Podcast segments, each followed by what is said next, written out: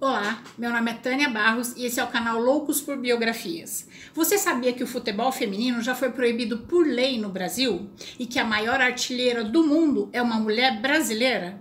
Hoje vamos conhecer a história da rainha do futebol, a futebolista Marta Silva. Ela foi eleita pela FIFA seis vezes a melhor jogadora de futebol do mundo. Ela é também a maior goleadora de todas as Copas, entre homens e mulheres, com 17 gols. Marta Vieira da Silva nasceu em Dois Riachos, no interior de Alagoas, no dia 19 de fevereiro de 1986, depois de uma das mais severas secas sertanejas. Foi a segunda filha mulher de Aldário e Teresa da Silva Silva. Quando Marta estava com apenas um ano, seu pai abandonou a família. Dona Teresa passou a criar sozinha os cinco filhos com a ajuda da avó paterna. Desde pequena, ela não gostava de vestidos. Ela preferia shorts e camiseta. Aos seis anos, Marta passou a acompanhar os primos nas brincadeiras com bola no quintal da avó. A família tinha talento para o futebol. Seus primos eram, eram considerados os craques de dois riachos. Em pouco tempo, o talento de Marta superou o de todos. Era a única menina de dois riachos do sertão alagoano que jogava futebol e quebrava um longo tabu dominado pelos homens. Foi chamada de mulher macho, ofendida, caçoada, se flagrada jogando futebol pelo irmão mais velho, José, corria o risco de apanhar. José era 11 anos mais velho que ela e fazia o papel de pai e não suportava as provocações que ouvia sobre a irmã que jogava futebol. Dona Teresa e a mulher do mercado pediam para José ter paciência, porque ela gostava tanto. Dona Teresa chegava da prefeitura, onde trabalhava como, como faxineira e servindo cafezinho, e via Marta jogando com os meninos e fingia que não via nada. Outras vezes ela dizia para Marta que jogar futebol com os meninos era perigoso, que ela podia levar uma bolada no seio e se machucar. Nessa época ela morava com sua mãe e os quatro irmãos numa salinha pequena e ouvia sua mãe pedindo a Deus que lhe concedesse uma casa para morar com seus cinco filhos. Marta carroçava na feira, vendia roupa, sacolé para ajudar sua mãe com as despesas de casa. Às vezes lavava louça, arrumava a casa das amigas mais, mais bem de vida para ganhar um dinheirinho. Quando o caminhão de feijão chegava, Marta pedia para o dono do caminhão para limpar e fe, o feijão que ela recolhia do caminhão ela levava para casa ou vendia nos armazéns. No início, Marta jogava descalça, mas um dia o avô de um colega lhe deu sua primeira chuteira, usada, um número maior do que o seu, e ela tinha que colocar jornal na ponta para poder jogar, mas eram suas. Em 1999, Marta começou a jogar futebol no Juvenil Centro Esportivo de Alagoas, o CSA, mas foi obrigada a parar quando um treinador rival ameaçou tirar o time de campo se ela jogasse. A Associação Atlética Banco do Brasil, a ABB, em Santana do Ipanema, uma cidade vizinha de Dois Riachos, ia fazer uma Copa Infantil de Futsal. Luiz Euclides dos Santos era o organizador e aceitava que a menina, que meninas jogassem no time. Marta se inscreveu e jogou muito bem. Mas no ano seguinte a competição passou a ser só masculina e Marta não pôde mais se inscrever. Nessa época, ela já sonhava em sair do interior e mostrar o seu trabalho ao mundo e vencer. Luiz Euclides, vendo o talento de Marta, conseguiu para ela dois testes no Rio de Janeiro, um no Vasco da Gama e um no Fluminense. E Marta poderia ficar hospedada no, na casa de um amigo dele. Ela, mais que depressa, aceitou o desafio. Sua mãe não tinha condições de ajudá-la e seu pai não mandava nada para a despesa dos filhos. Marta treinou e carroçou muito na feira para poder comprar a passagem para o Rio de Janeiro e ter algum dinheiro para comida. Na despedida, Dona Teresa abraçou a filha chorando, preocupada. Marta tinha só 14 anos, nunca tinha saído de dois riachos e ia enfrentar sozinha o Rio de Janeiro. Marta disse a ela para não se preocupar, porque ela sabia que ia vencer. Um dia ela seria uma estrela do futebol feminino e ia comprar para sua mãe uma casa linda para ela morar. Com 14 anos, a corajosa Marta deixou para trás a sua família e os 11 mil habitantes de Dois Riachos. Viajou cheia de sonhos na bagagem e muita vontade de vencer ela tinha fome de bola, como se a bola pudesse ser um prato delicioso de uma comida que ela nunca provou. Não deu outra, bastaram alguns minutos com a bola no pé para ser contratada pelo Vasco da Gama. Nem precisou fazer o segundo teste no Fluminense. A primeira vez que Marta pisou no gramado, ela deu um chute tão forte na bola que a goleira entrou com a bola com tudo. o Vasco lhe deu uma bolsa de um salário mínimo por mês. Marta tirava o mínimo para as despesas e enviava o resto para sua mãe. Nesse, me nesse mesmo ano, aos 14 anos, Marta foi considerada a melhor jogadora do Campeonato Brasileiro de Sub-17. Um ano e meio depois, o presidente do Vasco cortou o futebol feminino e Marta foi emprestada para o Santa Cruz Futebol Clube de Minas Gerais, onde permaneceu por duas temporadas, de 2002 a 2004. Foi convocada para a seleção brasileira de sub-19. Conquistou medalha de ouro nos Jogos Pan-Americanos de 2003 e medalha de prata na Olimpíada de Atenas de 2004. Foi bola de ouro em 2004. Em 2004, uma emissora sueca fez uma reportagem especial sobre Robinho, que nessa época jogava muito bem no Santos, e no final falou um pouco sobre o, futebol feminino, dando ênfase a uma jovem promissora jogadora para a seleção feminina, de nome Marta Silva. Marta recebeu um telefonema da Suécia. Era o time sueco de futebol feminino, o, Meia Ik, convidando-a para jogar lá. Marta assinou o contrato e partiu para Estocolmo. Durante os quatro anos atuando pelo Meiawik, fez 111 gols e foi considerada três vezes a melhor jogadora do mundo. O futebol feminino é levado a sério na Suécia. Lá, Marta foi tratada como uma atleta. O futebol da Suécia era um pouco amarrado e Marta ensinou as meninas como improvisar. Nas duas primeiras temporadas, o time se classificou em segundo lugar no campeonato sueco e Marta foi a artilheira com 22 e 21 gols, respectivamente. Em 2006, ela voltou para Dois Riachos e as mesmas pessoas que caçoavam dela, diziam que ela não podia jogar futebol porque ela era uma mulher, agora estavam aplaudindo vendo-a passar em carro aberto do Corpo de Bombeiros, exibindo a taça da melhor jogadora do mundo. Marta vestiu a camisa da seleção brasileira nos Jogos Pan-Americanos de 2007, no Rio de Janeiro, conquistando a medalha de ouro, onde foi artilheira com 12 gols. Em 2007 foi bola de ouro e chuteira de ouro.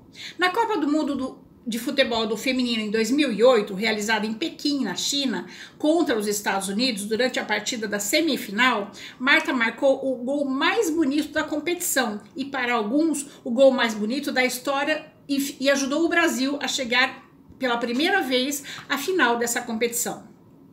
Em 2008, a, a equipe brasileira foi vice-campeã nas Olimpíadas de Pequim. Seu time, o Meiyao Iki, foi campeão em 2006, 2007 e 2008. Em janeiro de 2009, durante a coletiva de imprensa que antecedeu a premiação dos melhores jogadores do mundo para 2008, Marta anunciou sua transferência para Los Angeles Sol, nos Estados Unidos. Lá foi novamente artilheira e levou o clube ao vice-campeonato. Em agosto de 2009, o Santos anunciou sua contratação por empréstimo por três meses até o final de 2009, mas a sua apresentação ao Santos só aconteceu em setembro, após o término da Liga de Futebol Feminino dos Estados Unidos. Marta Silva foi considerada pela revista Época um dos 100 brasileiros mais influentes de 2009. Nesse período, ela foi campeã da Copa do Brasil e da Copa de Libertadores da América. Após o encerramento das atividades do Los Angeles Sol em 2010, passou a jogar no UFC Gold Pride. Na temporada de 2010, Marta foi pela segunda vez consecutiva artilheira da liga e dessa vez levando o time ao, ao título. Em dezembro de 2010, voltou para o Santos com um contrato de dois meses. Em janeiro de 2011, Marta voltou para os Estados Unidos para jogar no, no Western New York Flash, sendo novamente artilheira e levando o título de campeã da Liga de Futebol Feminino na temporada de 2011. Voltou para a Suécia em fevereiro de 2012, contratada pelo Taireso FF por um período de dois anos, onde jogou com a camisa 12. A Taireso FF foi campeã sueca em 2012 e vice-campeão europeu na temporada de 2013 e 2014. Após a falência da Taireso FF, Marta foi contratada em 2014 pelo FF Rosengard da Suécia por seis meses com possibilidade de prorrogação na Rosengard, ela foi bicampeã da Liga da Suécia de futebol feminino em 2014 e 2015, além de acabar como vice-campeonato em 2016. Em 2015, Marta se tornou a maior artilheira da história da Copa do Mundo de Futebol, superando a marca de Pelé. O rei fez 20, 95 gols. A rainha Marta fez 101 gols. Além disso, ela é a única atleta eleita seis vezes a melhor do mundo. A, em abril de 2017, Marta foi oficialmente anunciada como a nova jogadora do Orlando Pride, nos Estados Unidos. Em 2018, Mar Marta deixou novamente a marca dos pés em um molde para ser exposto no Museu do Maracanã. Ela já tinha registrado seus pés em 2007, mas a placa de gesso sumiu e ninguém sabe como. Os seus pés são os únicos pés de mulheres no Hall da Fama do estádio. Em 2018, Marta foi escolhida como a embaixadora da, da boa vontade para trabalhar pela igualdade de gênero e pelo empoderamento das mulheres e meninas no esporte. A história da vida da jogadora serve de exemplo para muitas mulheres no, no mundo todo. Na Copa do Mundo Feminina de 2019, na França, na fase de grupos, na, no jogo contra a Itália, Marta superou a marca de Miroslav Klose, se tornando a maior goleadora em Copas do Mundo com 17 gols. Marta é hoje a maior artilheira de todas as Copas do Mundo, sejam elas feminina ou masculina. Dos 17 gols que ela marcou em Copas do Mundo, 16 foram com a perna esquerda. No total, 10 gols com a bola rolando e 7 com a bola parada, de pênalti. Mesmo eleita seis vezes a melhor jogadora do mundo, superando Leonel Messi e Cristiano Ronaldo, vencedores de cinco edições cada, Marta recebe um salário muito abaixo dos futebolistas masculinos de topo. Seu salário, por exemplo, corresponde a menos de 1% do salário de Neymar. Do preconceito ao empoderamento, da discriminação ao reconhecimento como uma profissional de topo, Marta tem muito mais que talento, ela tem fibra. A Adidas tentou, a Nike tentou, a Puma tentou renovar, Todas as grandes marcas desportivas tentaram, mas ninguém conseguiu a futebolista brasileira Marta Silva aceitasse ser patrocinada por qualquer fornecedora de chuteira. É que nenhuma pagava a atleta o mesmo que iria pagar a um futebolista masculino de topo. Por isso, Marta decidiu jogar com uma chuteira preta na Copa do Mundo de 2019, para jogar luz sobre o problema que não é só brasileiro, mas global. A disparidade de salários e investimentos no futebol feminino e no futebol masculino, segundo muitos estudiosos, é somente pela discriminação de gênero. Na chuteira de Marta, o que se vê no lugar da logomarca de um patrocinador é o símbolo do movimento Go Equal, que luta por equidade de gênero. A atleta está sem patrocínio desde julho do ano passado, quando seu contrato com a Puma acabou. Marta se recusou a renová-lo por um valor pelo valor oferecido. Mesmo ganhando menos de 1% do que ganham os futebolistas masculinos, Marta se tornou uma celebridade mundial, mas sempre volta a dois riachos para rever a família e recarregar a pilha, como ela diz. Morando em Orlando, nos Estados Unidos, Marta podia ter comprado uma roupa linda lá mesmo para receber o seu sexto prêmio como a melhor jogadora do mundo, mas preferiu voltar para Maceió e receber o carinho e a ajuda da madrinha para vesti-la. Segundo o diretor executivo Alexandre Leitão do Orlando Pride, time de Marta nos Estados Unidos, são mais de 10 milhões de futebolistas femininas nos Estados Unidos. O Brasil precisa primeiro quebrar o preconceito que existe no futebol feminino para que exista um mercado sólido e, a partir daí, investimento. Mas já foi pior. Durante 38 anos, jogar futebol foi proibido para mulheres no Brasil. No início dos anos 40, o governo, o governo de Getúlio Vargas criou o Conselho Nacional dos Desportos, a CNB.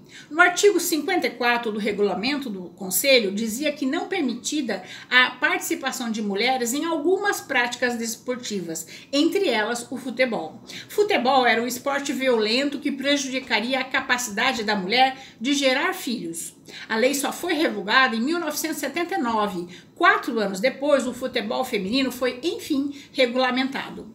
Termina essa biografia com um desabafo de Marta Silva, depois do jogo da França na, na Copa do Mundo de 2019. A gente tem que chorar no começo para sorrir no fim. Quando digo isso, é treinar mais, querer mais, se cuidar mais, para estar pronta para jogar 90 e mais 30 minutos. Isso que eu peço para as meninas. Não vai ter uma formiga, nem uma Cristiane, nem uma Marta para sempre. O futebol feminino depende de vocês para sobreviver. Então pensem nisso, valorizem mais, chorem no começo para sorrir no fim. Essa é a nossa história de hoje. Espero ter contribuído para que seu dia tenha momentos muito agradáveis. Se você gostou, deixe seu, joinha. Se você ainda não é inscrito no canal, convido a se inscrever, conhecer as histórias do canal e as próximas também. O canal Biografias traz duas novas histórias toda semana, às quartas e aos sábados. Até a próxima história.